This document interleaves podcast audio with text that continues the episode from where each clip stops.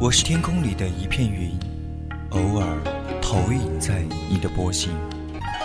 我是麦苗上的一滴水，等风来，倾听你的呼吸。我是天空里的一片云，你我相逢在青葱的麦田上，聆听彼此没有方向。侧耳倾听，侧耳倾听，游归寄麦回，朝露待日晞。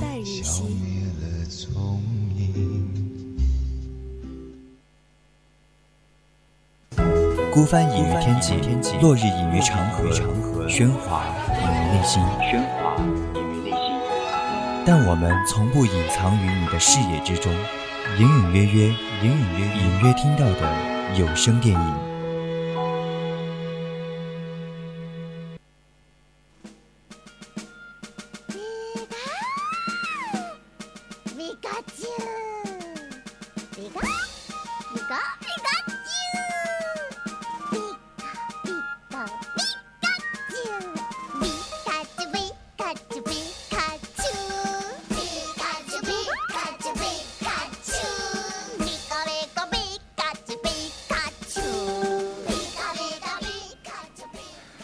Hello，亲爱的听众朋友们，晚上好！您正在收听到的是 FM 一零零 VOC 广播电台，在每周日晚二十一点到二十二点为您直播的专栏节目《侧耳倾听》，我是主播一恒。大家好，欢迎大家在周天的晚上直播时间段里收听我们的隐隐约约，我是主播明玲。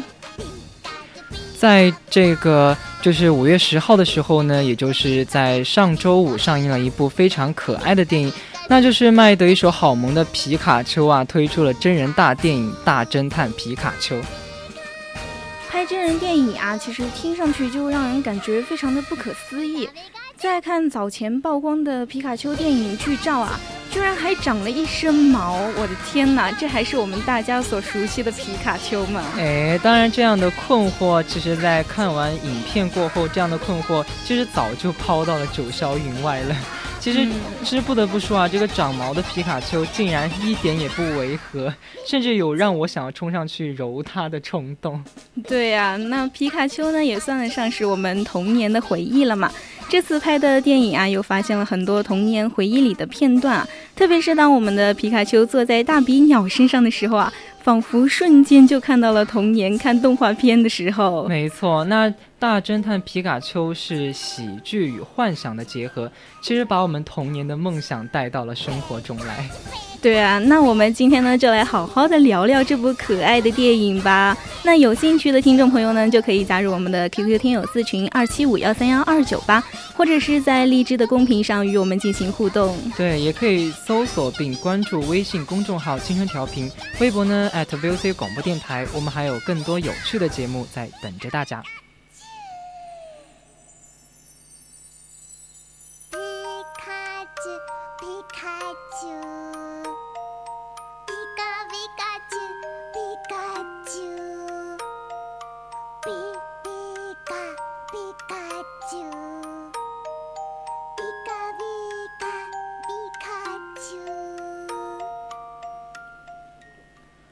说啊，这个横跨 A C G 界，也就是动画、漫画、游戏的三栖巨星皮卡丘真人电影《大侦探皮卡丘》也终于上映了。就是啊，之前这部《大侦探皮卡丘》啊，就疑似片源惨遭泄露啊，但是后来呢，就只是证明不过是片方的营销噱头而已啊。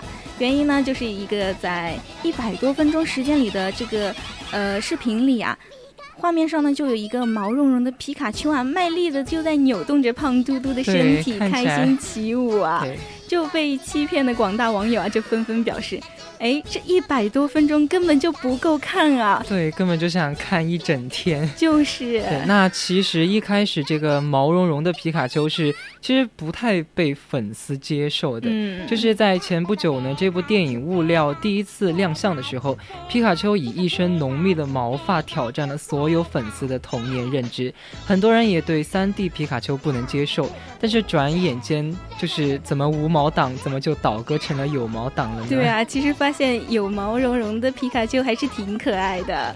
那后来事实证明啊，这个毛茸茸的皮卡丘是真的真的很可爱。对，那以前有很多小朋友啊，就是儿时的时候心心念念的就想，渴望着自己就有一个宝可梦。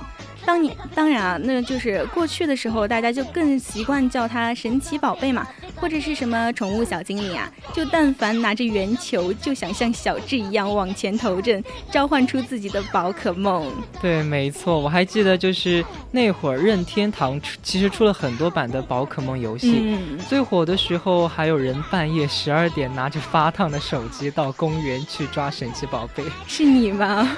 我没有，就是当时的新闻好像还是蛮火的。那还有像什么台湾硬核老爷爷数十部手机只为抓了一只小精灵。其实我觉得不仅是在中国吧，很多国家就是童年呢，可能都是在宝可梦的陪伴下长大的。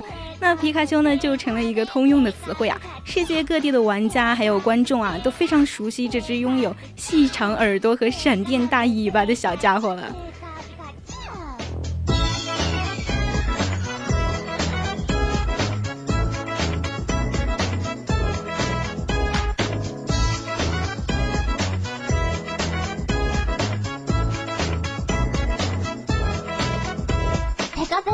チュペコペコペカペカペカペカペカペカペカペペペコペペペカチュペカペカペカペペカペカペカペペカペカチュペカチュペカチュペカペカペカペカチュペカチュペカペカペカ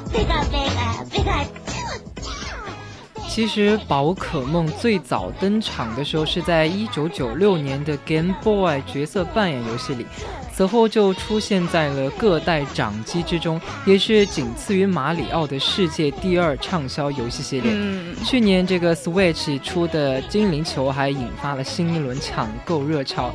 那皮卡丘也是一直是任天堂的蒙面担当。对啊，那我觉得像国内的观众对宝可梦的情节嘛，可能多半就是来自于小时候电视上播的什么台配动画。那动画片呢，就跟随着台湾的译名啊，就叫做《神奇宝贝》。那宠物小精灵呢，就是香港的译名，就是很多从漫画入手的粉丝啊，他的习惯用法呢，就是这样叫的。呃，像什么，嗯，口袋妖怪啊，其实就是原版直译过来的名字了。最后在任天堂啊，就官方统一中文名字就叫做。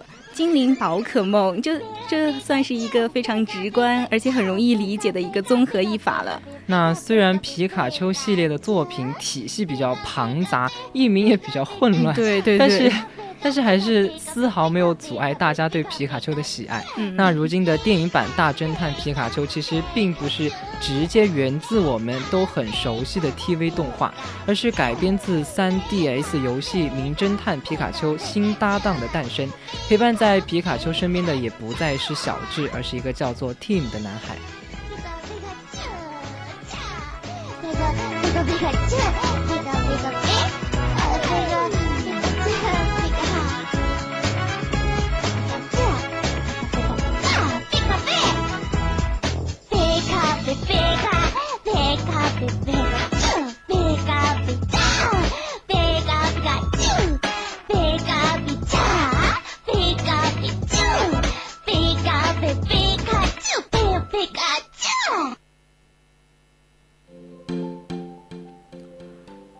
我们大侦探皮卡丘啊，就和我们小时候看的动画片还是很不一样的。这个游戏里面啊，没有了小智啊，就跟以前的动画版本就不一样了嘛。取而代之呢，就是电影中出现的黑人小伙和白人女孩了。对，那其实还有一点不同的，就是刚才所说到的这个皮卡丘长毛了。嗯，其实，在游戏里最初设定的皮卡丘本来是没有毛的，只不过之前的动画形象没法就是像 CG。做的那么精细而已。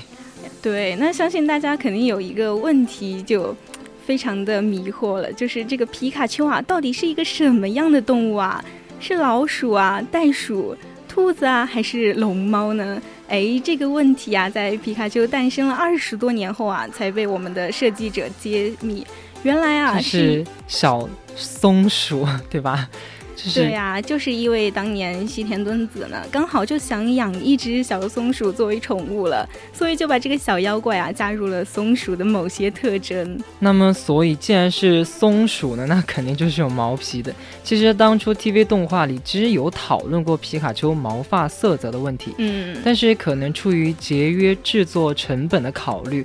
早期游戏和动画里的皮卡丘看起来就是光溜溜的，给粉丝也是造成了质感上的错觉。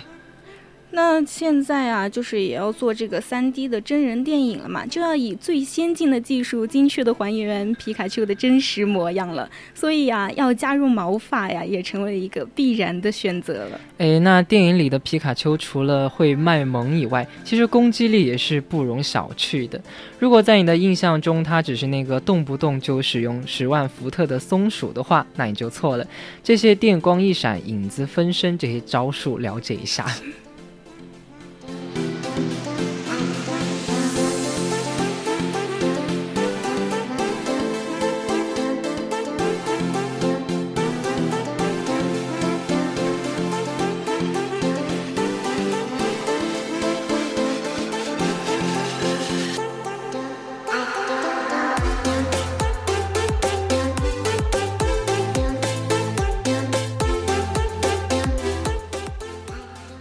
电影《大侦探皮卡丘》的主创们在设计宝可梦的时候，总总体思路是，就是不希望这些生物看起来都太卡通化，也要有自然界的参考，有接近真实的生理构造和重量感。因此呢，我们的主创啊，他就参考了什么老鼠啊、乌龟啊、猴子等，就是和各个宝可梦啊，就较为接近的一些自然物种。在高度和外形上啊，就还原了这个动画。在这个基础上呢，就为每就为了就为我们每只小精灵啊，都增添了一些什么毛皮啊、羽毛啊，还有鳞片啊这些细节的纹理啊。而且还严格的设定了我们大小比例这个关系。那其实影片中将近出现了近几十只宝可梦，嗯，包括像可达鸭、小火龙、乐天、河童这些大家都很熟悉的一些这些宝可梦。那其实还有一些背景处看不太清的群演宝可梦们。当然啦，我们的皮卡丘才是最核心的主角嘛。自然技术含量才是最高的，然后设计呢也是最用心的一个宝可梦。那设计团队呢从骨架就开始搭建了，再依次增添什么肌肉啊、皮肤啊、毛发，让它的身上啊非常的生动逼真。对对对，就是像你盯住皮卡丘的小脸，就会觉得它真的很像，就是。我们平常家里面养的一只奶萌奶萌的小猫，嗯，那其实主创并没有止步于萌，而是又往前走了一步，给他们安上了一个有趣的灵魂，还有一个有趣的帽子啊！我们电影里的皮卡丘就多了一顶双眼的小帽子，那这样就好像真的有一个名侦探的架势了。他还沉迷于什么咖啡因，重度健忘，而且还话痨，就像。一恒一样，能力和个性啊，都更加的突出了。哎，那后面这一句才比较像我好吗？那这个宝可梦公司总裁石原恒和和这个游戏设计及原画师都参与了这部电影的幕后创作过程，还提供了大量的宝贵资料和建议。我们大侦探皮卡丘的编剧团队啊，还表示。宝可梦的游戏和动画就提供了非常丰富的宝藏，但是如果要制作一部全新的宝可梦电影啊，就要给它自己的定位啊，还有存在的理由了，就是希望确保它和宝可梦的精神一致嘛，同时也要进入更广泛的受众领域，打开大门了。嗯，其实也就是说，呃，这部电影不仅是给深受日本流行文化影响的泛二次元受众看的。更是要考虑怎么样走向全世界，被普通观众接受。就比如说我们的片中啊，还虚构了一个莱姆市，这座城市啊，就是以伦敦作为基础的嘛。同时，它也加入了一些什么纽约呀，还有东京的元素。东西方的观众啊，就都能产生一个似曾相识的感觉了。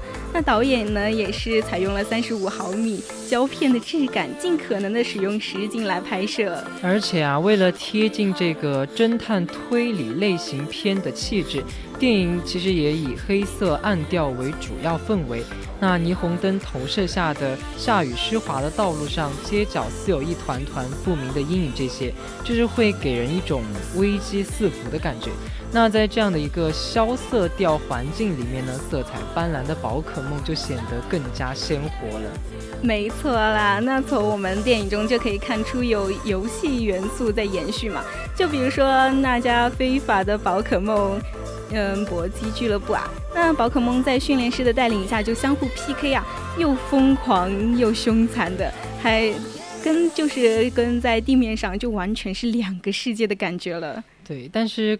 其实更多的是在电影视听层面的创新吧，我觉得，就是比如说有一个电影片段是 Tim 和皮卡丘审讯魔强人偶，双方都以哑剧的形式进行脑力的较量。那为了这场戏，制作人还就是聘请了新西兰知名哑剧演员、动作喜剧演员特吕格福肖卡瓦卡肖来指导。表演和这个动画设计，对，为了这场戏还真的是不容易呀。嗯，所以呢，即便是一集动画呀，还有一个游戏都没有玩过的朋友啊，都完全能看得懂这部电影。从本质上说啊，《大侦探皮卡丘》啊，就是一部典型的好莱坞合家欢式的奇幻冒险片了。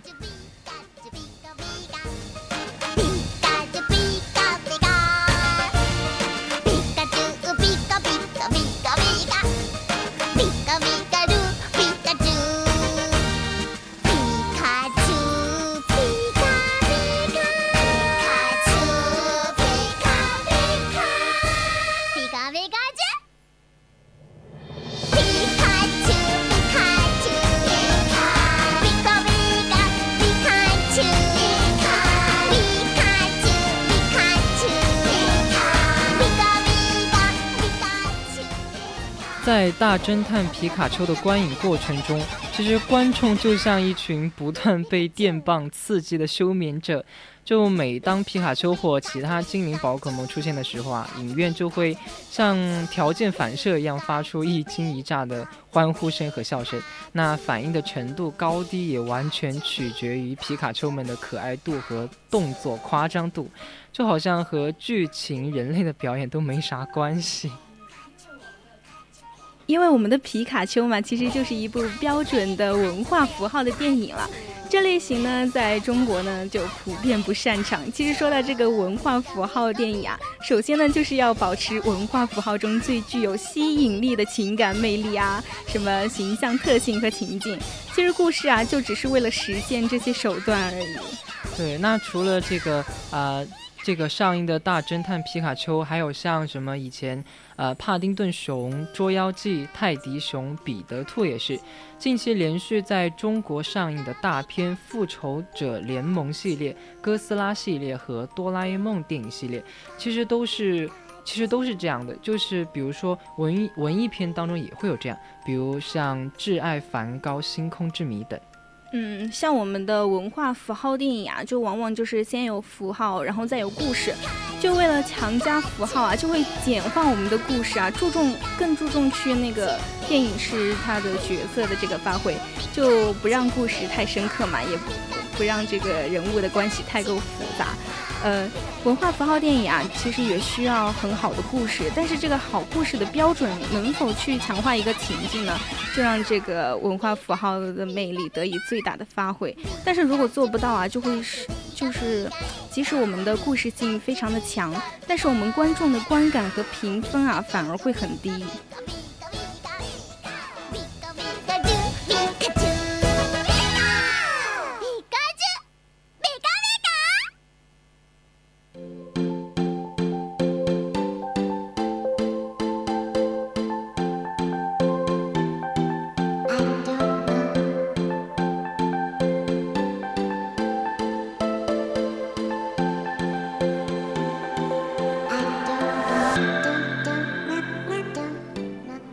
们刚才提到，在没有大侦探皮卡丘之前呢，皮卡丘就已经是广受全球喜爱，也有着极高影响力和极高商业价值的文化符号。嗯，在二十三年前，口袋妖怪最新推出的时候，它只排第二十三位，还只是个普普通通不起眼的胖小妖。那截止到二零一九年三月，以皮卡丘为主打的精灵宝可梦整体 IP 已经是位居全球 IP 收入榜的冠军了。所以，我们皮卡丘的上位啊，过程其实是挺励志的，就是为了让自己更萌。皮卡丘还努力的减肥，然而成效斐然啊！啊，听到了吗，竹白兄？所以，当我们美国人获得授权的时候，进行真人加 3D 动画大电影制作的时候，首先就要确保的就是。三 D 版的皮卡丘啊，也要一样的萌，一样的惹人生怜啊，还能让人不由不由自主的去喜爱它。当然，这一点确实我们也看到是成功的做到了，而且还新增了毛茸茸的手感，让人就是很忍不住想要上去抚摸，让皮卡丘从二次元世界来到了三次元现实，宛如在现实世界活生生真实存在的可爱家伙，萌度指数也是不减。因此啊，从我们的符号特性来看啊，电影就完全的继承和保持了皮卡丘成功的符号魅力了。这从影院的惊呼声中啊，就可以感受得到。那这个电影的角色设计，侦探两个字已经讲的就是十分清楚了。嗯，而且就是剧情儿子寻父的故事主线，也很容易形成强情化的角色关系。剧中 Tim 和父亲的关系，也是整个大侦探皮卡丘中较为。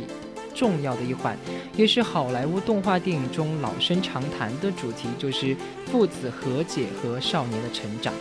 其实说了那么多啊，好莱坞真人电影《大侦探皮卡丘》啊，就是讲述了蒂姆啊，就为了寻找下落不明的父亲，就来到了莱姆市，就意外的和父亲的前宝可梦搭档大侦探皮卡丘相遇了呀。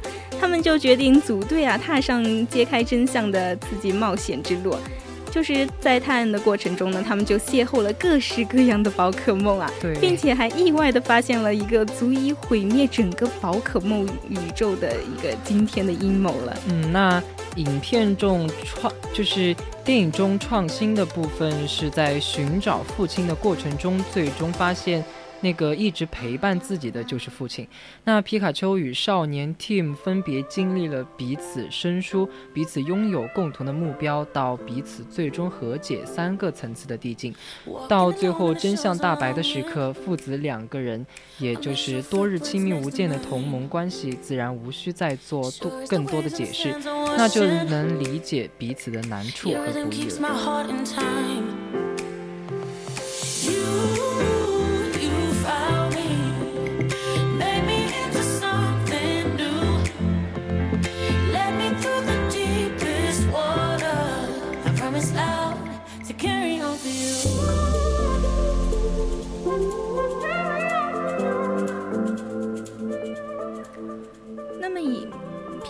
从猫狗到皮卡丘啊，毛茸茸啊，圆滚滚，总是可以治愈人们的疲惫的心态。听完本期的你，有没有什么心动的呢？那么我们本期的隐隐约约啊，到这里就要结束了。我是明玲，我是一恒，感谢您的收听。那接下来是由主播明玲带来的人在旅途，欢迎您继续锁定青春调频。wrapped in my arms with every moment. wrapped in my arms.